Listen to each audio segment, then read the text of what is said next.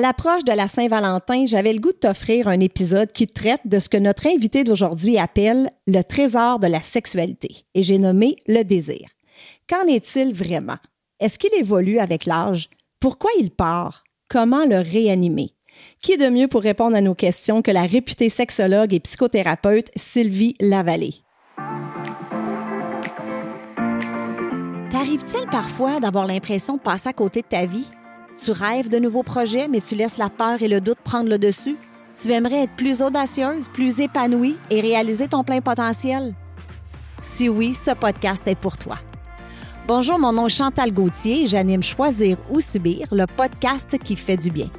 Ma mission, c'est d'inspirer les femmes à sortir de leur zone de confort, à prendre les rênes de leur vie, à croire en leur potentiel et à s'épanouir davantage.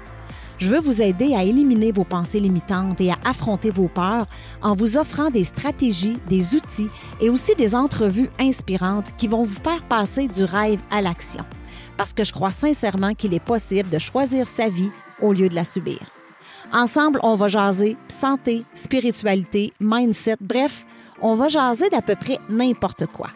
Parce que ce sont ces n'importe quoi qui font qui nous sommes.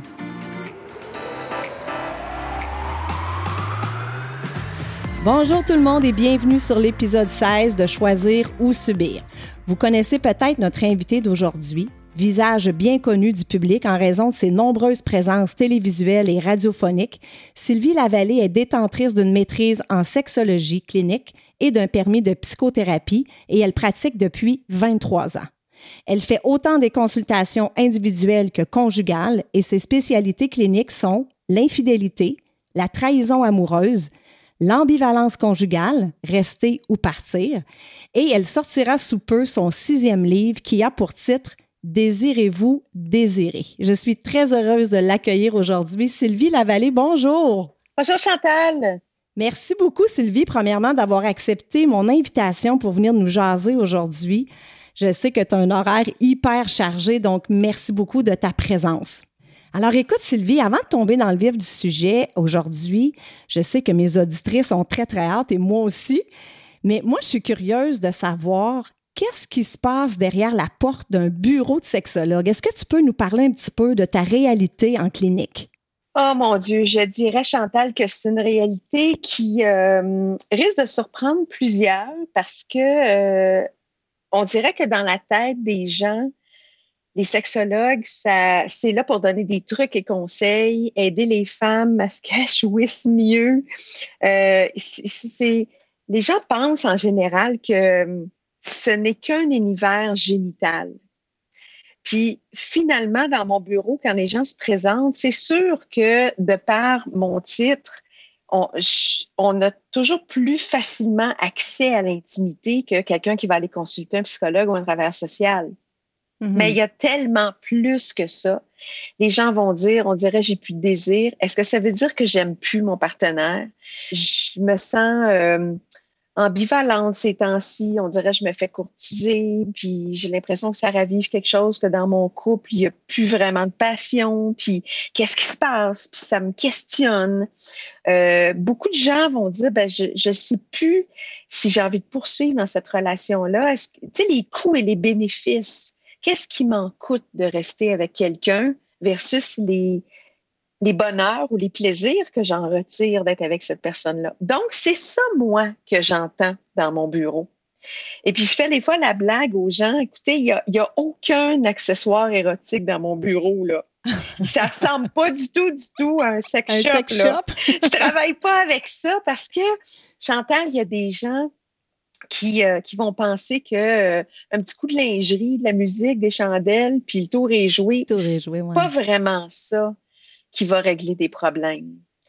Des fois, il faut aller euh, gratter un petit peu plus en profondeur, puis c'est quoi l'émotion qui est là? C'est quoi la peine? C'est quoi la colère? C'est quoi la honte?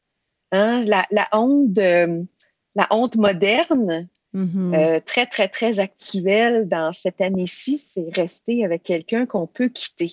Exactement. Et de poursuivre dans une relation où, dans le fond, euh, j'aurais toutes les raisons de partir, puis qu'est-ce que je fais encore là?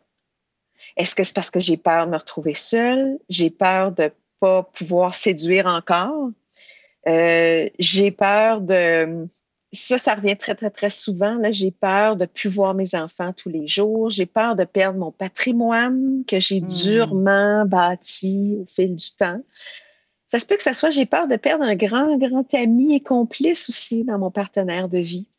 Parce que je suis plus dans un lien d'attachement qu'autre chose. Mais toutes ces questions-là font que, dans le fond, la relation, elle se vit au quotidien, au fil du temps. Tu sais, métro, boulot, de dos, la petite vie. Exactement.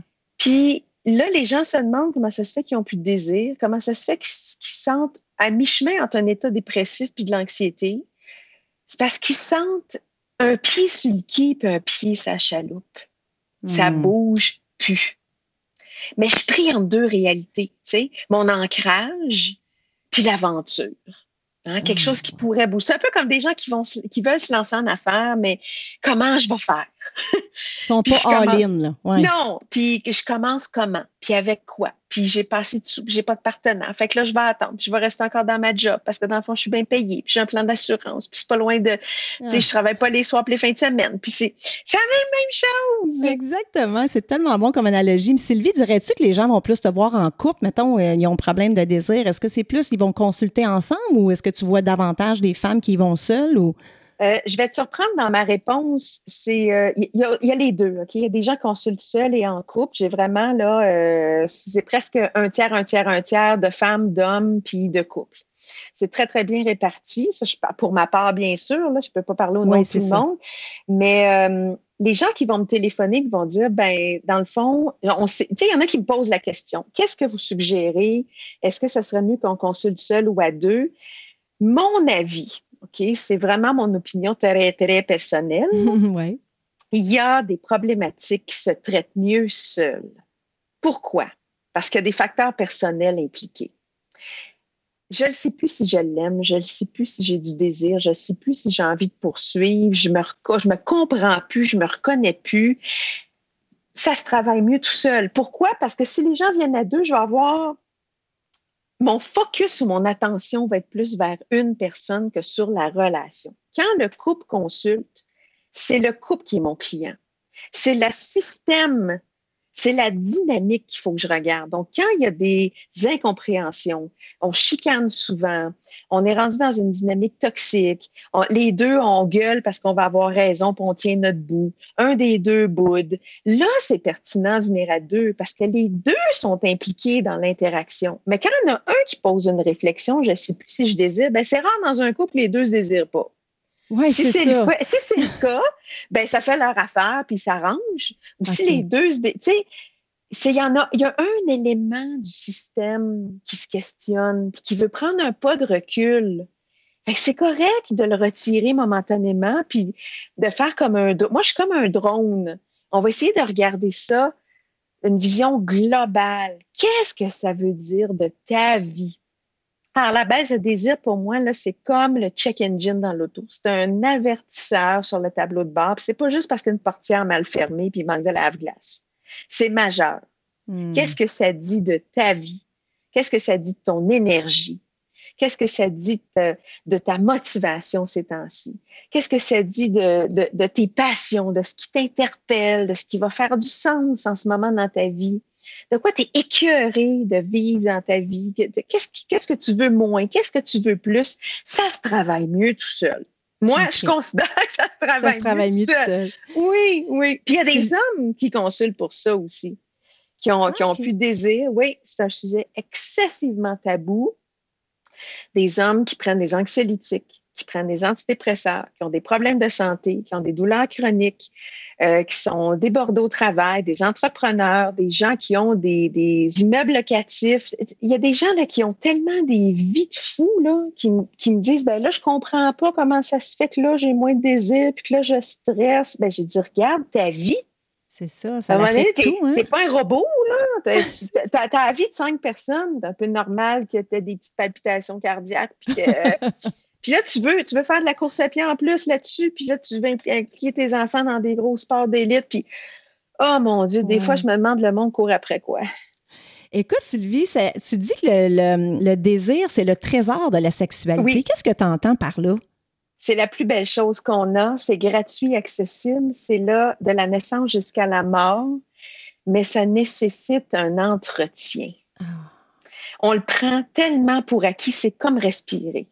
Puis Dieu sait que des fois, on a besoin d'avoir une attention sur notre respiration pour apaiser notre esprit. Mm. Alors, on ne se rêve pas la nuit pour dire, ah, faut que je respire. On prend ça pour acquis, c'est comme notre digestion, c'est normal. Ben, le désir, on se dit, ben, c'est là, ça va tout le temps être là. Puis là, on se surprend quand c'est plus là. Mm. Ben, on se dit, ben, il est parti avec l'eau du bain. J'ai tiré la chaise d'eau de la toilette, c'est parti avec. Quand j'ai accouché, le désir est parti aussi.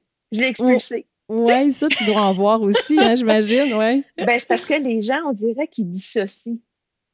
Ils, ils viennent me voir pour que je leur, leur donne l'adresse sur le GPS. Rends-toi là, sonne à la porte, le désir va te répondre. Ils pensent que c'est ça que je vais faire. Mais ben, c'est parce que cette adresse-là, elle est en toi. elle est enfouie à quelque part, elle a déjà été là, il va falloir la retrouver. Puis là, Là, les gens, des fois, ils réalisent pas à quel point ils sont responsables de leur désir. C'est comme toi, la Chantal, tu es responsable de ta joie, de ta motivation, de ton enthousiasme. Ça s'achète pas nulle part, ça. Exactement.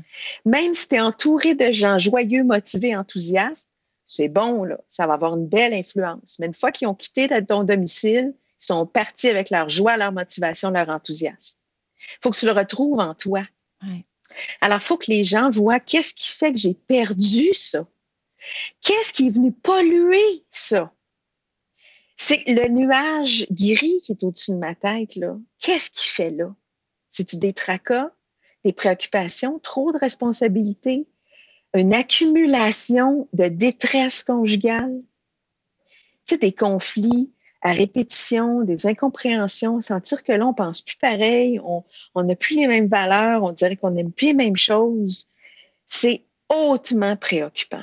Puis ça se fait, j'imagine, c'est subtil aussi. On, on s'entend qu'au début d'une relation, généralement, on a du désir. Et comme tu dis, ben là, il faut l'entretenir. Puis à un moment donné, si on le fait pas, ça part, mais on s'en rend pas compte. Et toi, j'imagine, tu donnes des trucs à tes clientes pour justement comment l'entretenir ou quand ils vont te voir, il est déjà parti? Est-ce qu'on peut réanimer le désir qui est parti? Bon, je vais répondre en deux temps. C'est que quand elles viennent me voir, le désir est déjà moins là parce que ça fait partie du motif de la consultation. OK. Et les gens ne viennent pas en prévention que là, j'en ai, mais je veux être sûre d'en garder. non, ils viennent pas, ils viennent pas me dire ça, ils viennent, le mal est fait. Puis des fois, le cancer est au stade 4. Puis moi, ce qu'il faut que je sache, c'est est-ce qu'un des deux partenaires a ses valises sur le bord de la porte? Il y en a un des deux? Oui. Jusqu'où c'est rendu? Ça fait combien de temps que c'est comme ça? Souvent, quand on parle d'un problème de désir, c'est quand ça fait trois, six mois que c'est persistant. C'est pas un, mauvais week-end, là. Non, ou euh, des, des, vacances qui ont mal viré, ou c'est une mauvaise semaine, une mauvaise lune, SPM, je sais pas, là. Euh, et puis oui, je peux regarder est-ce que c'est circonstanciel, est-ce que c'est situationnel, est-ce que c'est quelque chose que qui se vivait dans d'autres relations. Et là, c'est là que les gens peuvent être préoccupés parce qu'ils vont dire, ben moi, j'ai vécu ça dans d'autres relations. Vers la fin, là, on dirait que j'étais un peu éteinte. Puis là, je sens que ça revient. OK, qu'est-ce qui revient? Parce que toi, tu es le dénominateur commun, mais c'était des personnes différentes dans des relations différentes. Qu'est-ce qui se passe? Est-ce que tu es déçu? Est-ce qu'il y a des attentes?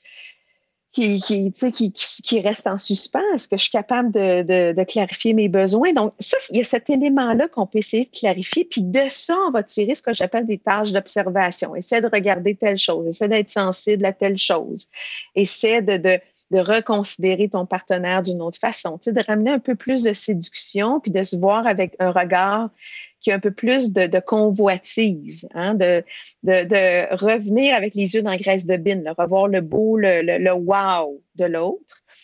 Mais peut-être que, et là c'est ma réponse en deux temps, peut-être que ça n'a jamais été là.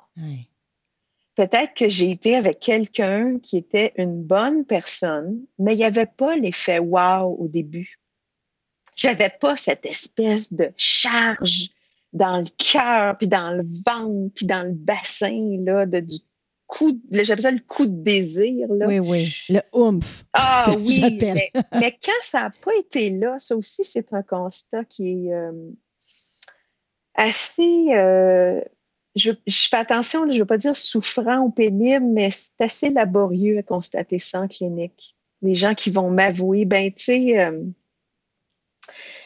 je voulais une bonne personne. J'étais rendue à une étape où je voulais m'engager, je voulais me marier, je voulais des enfants, je, voulais un homme de confiance. Puis, choisi pour d'autres raisons que ça. Oui, oui. Fait que il me plaît, oui. J'ai appris à le désirer un peu plus, mais là, on dirait que je suis rendue ailleurs. Donc, vois-tu, quand les gens pensent qu'on va donner des trucs, quel truc penses-tu, Chantal, que je vais donner à cette personne-là? Bien, si ça n'a jamais été là, ça ne peut pas revenir. Ben, je ne peux pas y dire, on va entrer dans une machine qui, recule dans le temps. C'est ça. Puis on va revivre l'histoire ou on va te faire choisir quelqu'un d'autre. En pas mal, Sylvie, des gens comme ça qui choisissent leur partenaire en fonction de justement, même si le désir n'est pas là, choisissent pour d'autres raisons? Est-ce que c'est quelque chose qui est fréquent?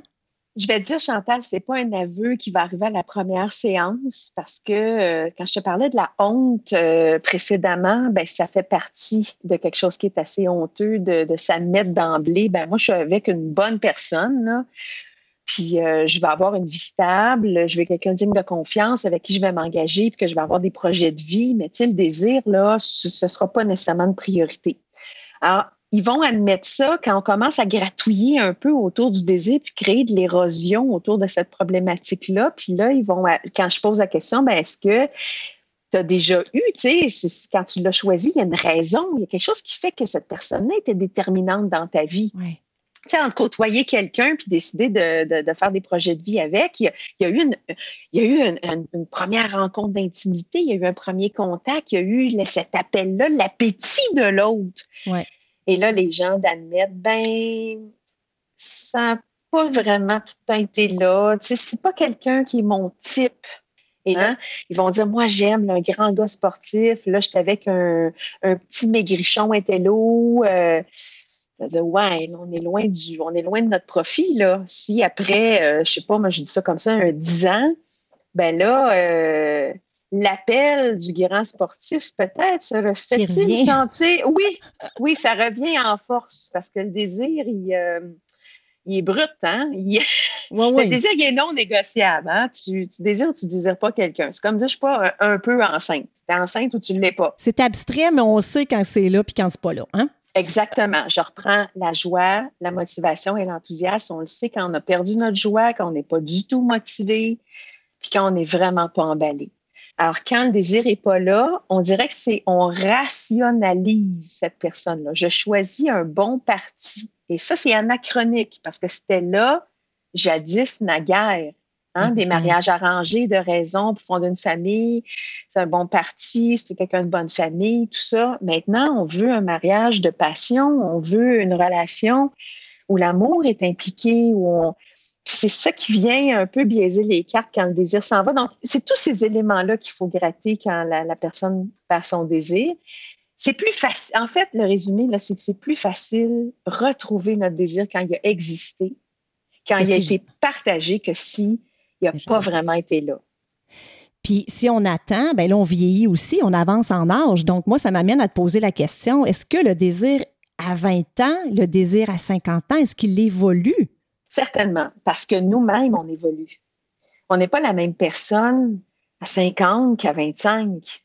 On a progressé euh, au niveau académique, au niveau professionnel. Euh, il y a des femmes qui ont connu la maternité. Euh, on a connu des. C'est quoi une relation de couple avec les négociations, les compromis et la réalité de cohabiter avec quelqu'un, partager les frais ou éduquer des enfants ensemble. la réalité des finances on a changé. Alors, on peut, notre désir, ben, il fait partie de nous. C'est pas comme le bagage à main dans l'avion. C'est pas à part de nous. C'est en nous. Et ça voyage avec nous. Oh, j'aime ça. Alors, ce, ce, qui me plaisait à 20, 25 ans, dans mon enthousiasme de vie, puis ma belle innocence, ben, peut-être que je veux un petit. Là, c'était des hypothèses, mais peut-être qu'il y a une femme qui peut me dire ben, j'ai envie d'avoir un peu plus de profondeur maintenant. J'ai envie de quelqu'un qui m'allume intellectuellement, qui a les mêmes valeurs spirituelles que moi, euh, qui a un, mode de vie similaire au mien. J'ai pas envie de me complexifier la vie ou, j'ai envie d'être avec quelqu'un pour qui euh, ça, il a la même vision de la sexualité que moi. Parce qu'il y en a mm-hmm. qui se sortent de relations où ils étaient avec des partenaires assez éteints, amorphes ou très monotones ou prévisibles sexuellement. Puis ils vont se dire là, là, plus jamais du sexe plat. Là, je veux quelqu'un euh, d'emballé, je veux quelqu'un qui pense en fonction de son gland cerveau, pas juste son grand. Des, fois, c'est l'inverse hein, qu'on veut. Oui, c'est ça, j'allais dire. On veut quelqu'un qui a un grand cerveau aussi, là. oui, oui, oui, oui. Mais c'est tout des, du, spéculatif, là, ce que je te dis. des exemples. Là mais on change. Puis il faut le reconnaître, la sexualité, elle, change aussi. C'est un peu comme le vieillissement. Peut-être qu'avant, ben, on, courait au lieu de marcher, puis en vieillissant, ben, on, avance, on marche, mais on court plus, mais on va se rendre. C'est différent. On progresse différemment. Moi, je dis aux gens sûrement que tu ne travailles pas de la même façon qu'avant. Peut-être que tu ne fais pas les mêmes recettes qu'avant. Euh, peut-être que tu voyages plus léger qu'avant aussi puis hmm. différemment. Donc, dans ta vie, dans tes amours, dans ta façon de vivre ton couple, dans ce qui importe pour toi, les valeurs et les principes de vie, ça change aussi. Hein? C'est pas vrai que la nature change, puis la, Terre évolue, puis nous, ben, on reste immuable, puis on est deux pieds dans le béton. Non, c'est la, la, relation de couple, c'est dynamique, c'est pas statique. Ça change continuellement. Je t'écoute, Sylvie, puis je me dis, eh, c'est pas évident de on en connaît des couples qui se sont rencontrés, euh, que ce soit au secondaire, hein, des hum. high school sweethearts ou des, des, gens qui se sont rencontrés dans la jeune vingtaine, qui ont eu leur famille, qui ont eu leur carrière, puis qui ont évolué au même niveau, puis qui ont, qui ont hum. gardé ce désir-là. Je veux dire, ça doit exister des gens qui ont encore le désir après 25-30 ans s'ils l'ont bien entretenu. Il y a de l'espoir. Oui, s'ils l'ont bien entretenu et s'ils ont j'oserais dire, des affinités de personnalité, puis des affinités de tempérament. Il y a des gens qui sont très intenses, qui sont très exigeants envers eux-mêmes, qui aiment le changement, qui aiment être stimulés intellectuellement. Puis quand tu es avec quelqu'un qui n'est pas au même diapason, tu ne pourras pas passer de l'âge de 15 ans, 45 ans avec la même personne. Mais il y a des gens qui sont, euh, ben nous, on est nés dans telle ville, on reste là, on travaille là, on est mêmes amis, euh, on va voyager aux mêmes places, puis on est bien dans notre, dans notre confort. encore une fois, c'est un exemple. Il y a beaucoup, beaucoup de cas d'exception, là. Mais j'ai l'impression que ces gens-là sont capables, un peu comme de la, pâte à modeler, ils ont été capables de se de bouger ensemble, d'évoluer ensemble, puis de se réajuster. C'est une belle force d'un couple, ça, d'être capable ah, de se parler, puis de dire là, tu sais, peut-être des gens que ça fait 25 ans sont ensemble, mais peut-être qu'ils ont eu cinq étapes différentes dans leur vie à chaque cinq ans. Hmm.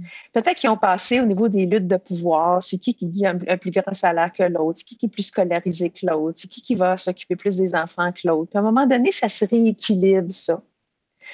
Puis des fois, on est plus dans une passe passionnelle. Après ça, on est plus dans une passe parentale. Après ça, on est plus dans une passe amicale. Ça évolue. Alors, les couples qui ont, été capables peut-être d'avoir plusieurs petites histoires dans leur longue relation vont être capables mm-hmm. de bien cheminer ensemble. Mais moi, Chantal, c'est pas ce que j'entends dans mon bureau.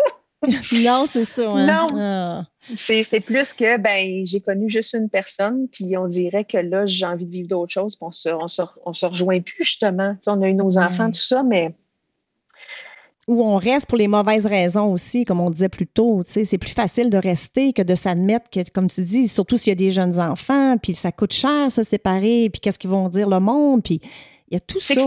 C'est un, peu, des deux. C'est des bonnes raisons de rester avec quelqu'un parce qu'on a des enfants ensemble. C'est une colle importante, les enfants, sauf que ce n'est pas suffisant. C'est des raisons rationnelles. On risque mm-hmm. de faire un pléonasme, là, mais c'est parce que ça coûte moins cher vivre à deux, c'est plus pratique élever des enfants ensemble. Ça se vaut, mais on ne parle pas de sentiments amoureux à ce moment-là. On est plus dans du compagnonnage. Euh, donc, c'est, je comprends là, de dire je peux pas, je peux pas faire ça ou je, ne reste pas vraiment des bonnes raisons, mais j'ai mes raisons de rester. Mm. Parce que les gens qui quittent, ça c'est un, une image que je donne souvent les gens qui sont prêts à quitter, c'est qu'ils pensent à ce qu'ils vont gagner en, en, quittant qu'à ce qu'ils perdent. Donc, quand la personne dit ben, je vais perdre ma maison, je vais perdre mes amis, je vais perdre mon tissu social, je vais, je vais, je vais, peut-être perdre le, fait, tu sais, la, la, garde partagée, ça ne me tente pas, donc je vais perdre le fait que je ne verrai pas tout le temps mes enfants, je vais, je vais m'appauvrir. Alors, moi, je dis à ce moment-là, c'est peut-être bon de réfléchir encore parce que tu es trop relié à ce que tu risques de perdre, fait que ça va être trop déchirant. Les gens qui sont prêts à quitter, ils pensent à ce qu'ils vont gagner. Ah là, là, je vais gagner en liberté, euh, je, vais, je vais avoir la paix, euh, je vais pouvoir faire ce que je veux, je vais où je veux, je plus de compromis. Ah, ils ont quasiment hâte. Ces gens-là sont, prêts, sont prêts, de toute oui, ils sont prêts. Sylvie, on sait que c'est possible de désirer sans être en amour. Hein? Je pense que ça, c'est une réalité. Mais est-ce que c'est possible d'être en amour sans désirer? Euh, en amour, pas juste avoir une affection, comme on disait tantôt, on est avec une personne qui est digne de confiance, mais vraiment, c'est-tu possible? Ça ou c'est un va, va pas sans l'autre? Si tu es en amour, faut que tu désires. Si tu désires, tu es en amour. Là, c'est que ça m'amène à parler de c'est quoi l'amour, puis c'est une notion très complexe, c'est philosophique l'amour. Alors, j'ai pas la prétention de le définir parce que l'amour, c'est multiple. On peut aimer notre maison, notre vie, notre famille. Tu sais, on, on, désire pas n'importe qui, mais l'amour, c'est vaste. Alors, euh, oui, aimer quelqu'un, dans l'amour, dans l'engagement, il y, a, il y a le fait justement du projet de vie. Hein? un engagement à long terme avec quelqu'un. Donc, j'aime passer ma vie avec cette personne-là. Je partage de l'intimité affective avec cette personne-là. Donc, on a des discussions profondes, on se dévoile, on est vulnérable l'un avec l'autre. On a une forme d'affection euh, chaleureuse. Mm-hmm. ça fait l'affaire des deux, il n'y a aucun problème avec ça. Si ça fait l'affaire des deux. C'est ça que je retiens dans le fond. Il faut que les deux soient d'accord pour ça. Je pense que c'est ça l'important, de communiquer. Puis si ça fait l'affaire des deux parties, ben c'est ça qui est important. Je vais te donner un exemple clinique euh, que j'ai eu. Euh, c'est un, cas d'exception parce que cette réalité-là euh, est moins habituelle. La femme avait un bon 15 ans de différence d'âge, donc elle est déjà à la retraite, elle est dans la soixantaine avancée, son conjoint dans le début cinquantaine. Sont ensemble, ça doit faire à peu près un bon 15 ans aussi. Alors, la différence paraissait moins au début de leur relation que maintenant. Parce qu'ils sont dans deux réalités de vie différentes. Lui est encore actif professionnellement, elle est à la retraite. Puis, il y a un décalage érotique chez monsieur. Au début, ils étaient très, très actifs. Elle, a une, vie sexuelle riche. Dans sa vingtaine, sa trentaine, sa quarantaine, elle a eu de multiples amants. Puis il est venu un, un temps où elle s'est dit, ben là, j'ai envie d'être avec un bon gars qui me plaît, qui m'attire, que je désire. Mais je, suis capable de faire le sacrifice d'avoir peut-être moins une sexualité flamboyante. Mais ça reste souffrant quand même. Alors, la sexualité, ça, nous, ça reste toute notre vie. Donc, c'est pas vrai que dans la soixantaine, ça ne l'intéresse plus, même si elle a eu des ennuis de ménopause, une sécheresse vaginale, des enjeux au niveau du dérèglement et du déséquilibre hormonal. Elle a encore envie qu'il y ait de la séduction. et, l'enjeu clinique, c'est un peu, là, je, m'en plains, mais je m'en accommode. Hein? C'est un beau paradoxe de j'aimerais ça en avoir plus, mais en même temps, j'aime ce qu'on vit. Puis je suis avec un, un, super partenaire de vie. Ouais. C'est un homme intelligent, c'est un homme qui me fait rire, on voyage bien ensemble, mais ça n'a pas l'air d'y manquer. Ça n'a pas l'air de. Tu sais, c'était plus un homme qui avait des traits de personnalité comme schizoïde, tu sais, quelqu'un qui. Euh, la caricature parfaite du geek informaticien qui est bien tout seul dans ses affaires, puis qui n'est pas nécessairement cette, caricature-là. Mais euh, à un moment donné, j'ai pensé, qu'il y a peut-être des traits Asperger, tu sais, de, de voir qu'il était vraiment dans son monde que lui, il voyait, il, souffrait pas vraiment de ça, cet éloignement-là de l'intimité. Fait que c'était plus dans sa, dans sa manière d'être, dans sa personnalité, mais elle en souffrait parce qu'il manquait de démonstration d'affection. Elle était très, très carencée de ça. Et ils sont euh, bon, ils ont essayé de lui essayer de moderniser des choses, essayer de bouger plus vers elle, puis elle, a essayé, ils ont essayé de trouver un juste équilibre dans cette intensité-là. Donc, elle, elle a baissé un peu son intensité, puis lui, il s'est manifesté un peu plus. Mais tu vois-tu, même encore, on dirait que le, sexuel La sexualité, ça ponctue l'amour. Ah, C'est une façon de démontrer par le corps, voici, je t'embrasse comme je t'aime. Puis je Hmm. t'enlace parce que tu me plais. Puis, tu sais, là, tu sais, quand on sert quelqu'un, Oh, je t'aime, toi, tu sais, une espèce d'intensité, là. Ouais. Ça compte, ça. Fait que c'est pour ça que j'aurais plus tendance à dire que, ben, il faut que le couple ait fait un certain cheminement ensemble pour accepter de s'aimer sans sexualité et sans que ça fasse souffrir ni un ni l'autre. Sans qu'il y en ait un qui sente dans le désert, pas d'eau, là. Oui, c'est ça. Encore une fois, il faut que les deux, ça, ça plaise Mais- aux deux. Oui, oui. Sylvie, pour les femmes qui nous écoutent en ce moment, puis qui commencent à avoir une petite panne de désir, mais c'est quand même, on va dire, réchappable, dans le sens où Oui. ça fait peut-être juste, comme tu disais tantôt, euh, ça fait pas des années, mais ça fait quelques mois, euh, veulent à tout prix que leur couple fonctionne, aiment encore leur conjoint, mais sentent qu'il y a une petite panne de désir. Ça peut être d'un bord ou de l'autre aussi. Là, j'ai des hommes qui écoutent euh, l'épisode. Mm.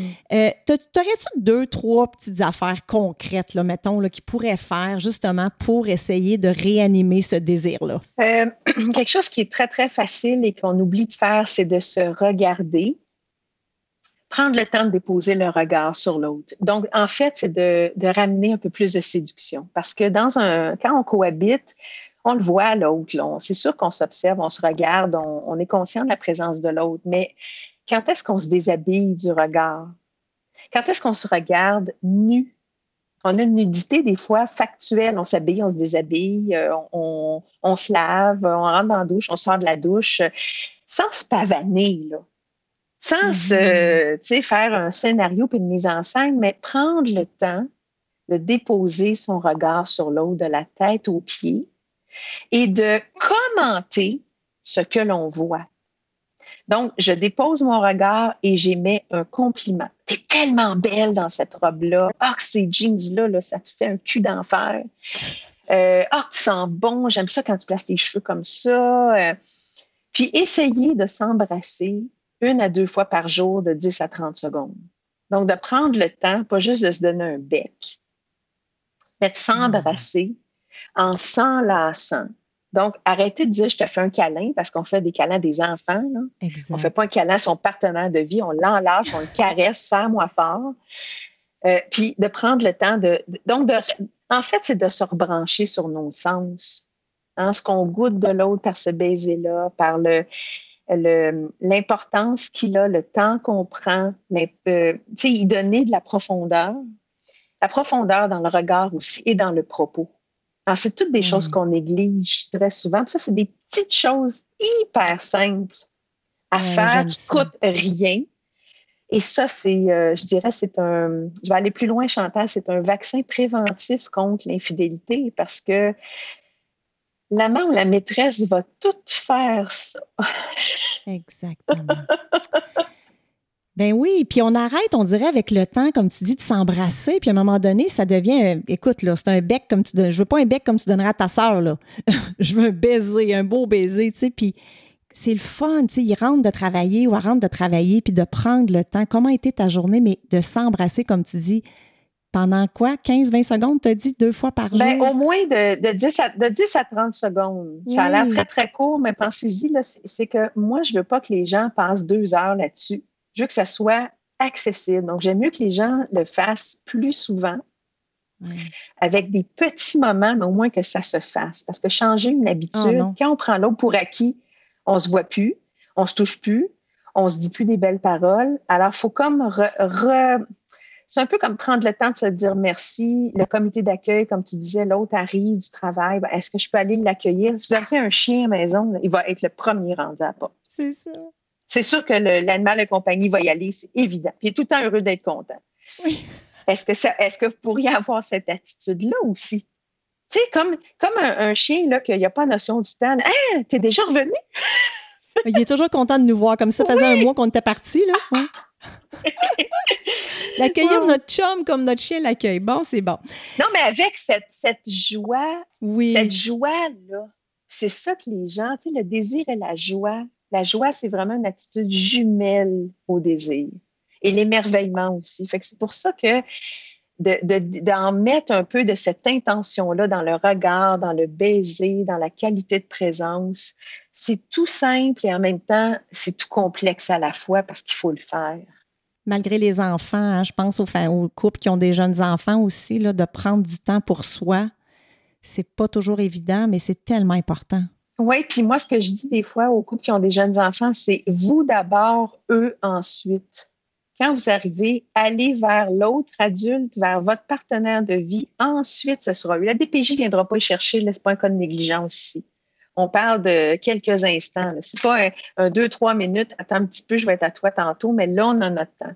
Là, c'est mm-hmm. notre souper à nous. Là, c'est notre temps à nous. Ensuite, ce sera à vous. Oui. Ça, ce sera un autre podcast C'est comme un peu l'analogie. Il faut mettre son masque d'oxygène avant de mettre le masque à l'autre. Donc, si le, couple est heureux puis le couple va bien, bien, les enfants vont nécessairement. Totalement. Ah, j'ai adoré ça, Sylvie. Puis écoute, euh, je pense qu'on va peut-être refaire ça dans un avenir rapproché, faire un part 2, parce que je sais que les auditrices vont vraiment aimer ça beaucoup. Donc, Sylvie, en terminant, est-ce que tu peux nous rappeler la date de la parution de ton prochain livre, euh, Désirez-vous désirer? Le Désirez-vous désirer, l'indiscipline du désir va sortir le 26 février, donc le dernier vendredi de février, aux éditions Robert Laffont.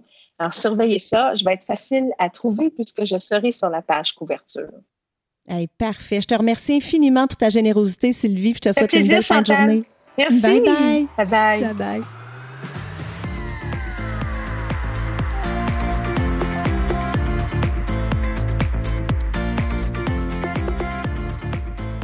Voilà, c'est tout pour cette semaine. J'espère que tu as apprécié l'épisode. Je veux te dire un gros merci de prendre le temps de m'écouter à toutes les semaines. Je l'apprécie vraiment beaucoup. Si tu aimes le show, je t'invite à me laisser un 5 étoiles sur iTunes et aussi à rédiger un avis et à me laisser tes commentaires. Ça aide à faire connaître le podcast. Et si tu as une amie qui pourrait bénéficier de l'épisode d'aujourd'hui, prends un screenshot, mets-le dans tes stories, tag ton ami et tag moi. Ensemble, on va permettre à un plus grand nombre de femmes possible de pouvoir choisir leur vie au lieu de la subir. Sur ce, je te souhaite une excellente journée et on se parle la semaine prochaine. Bye bye.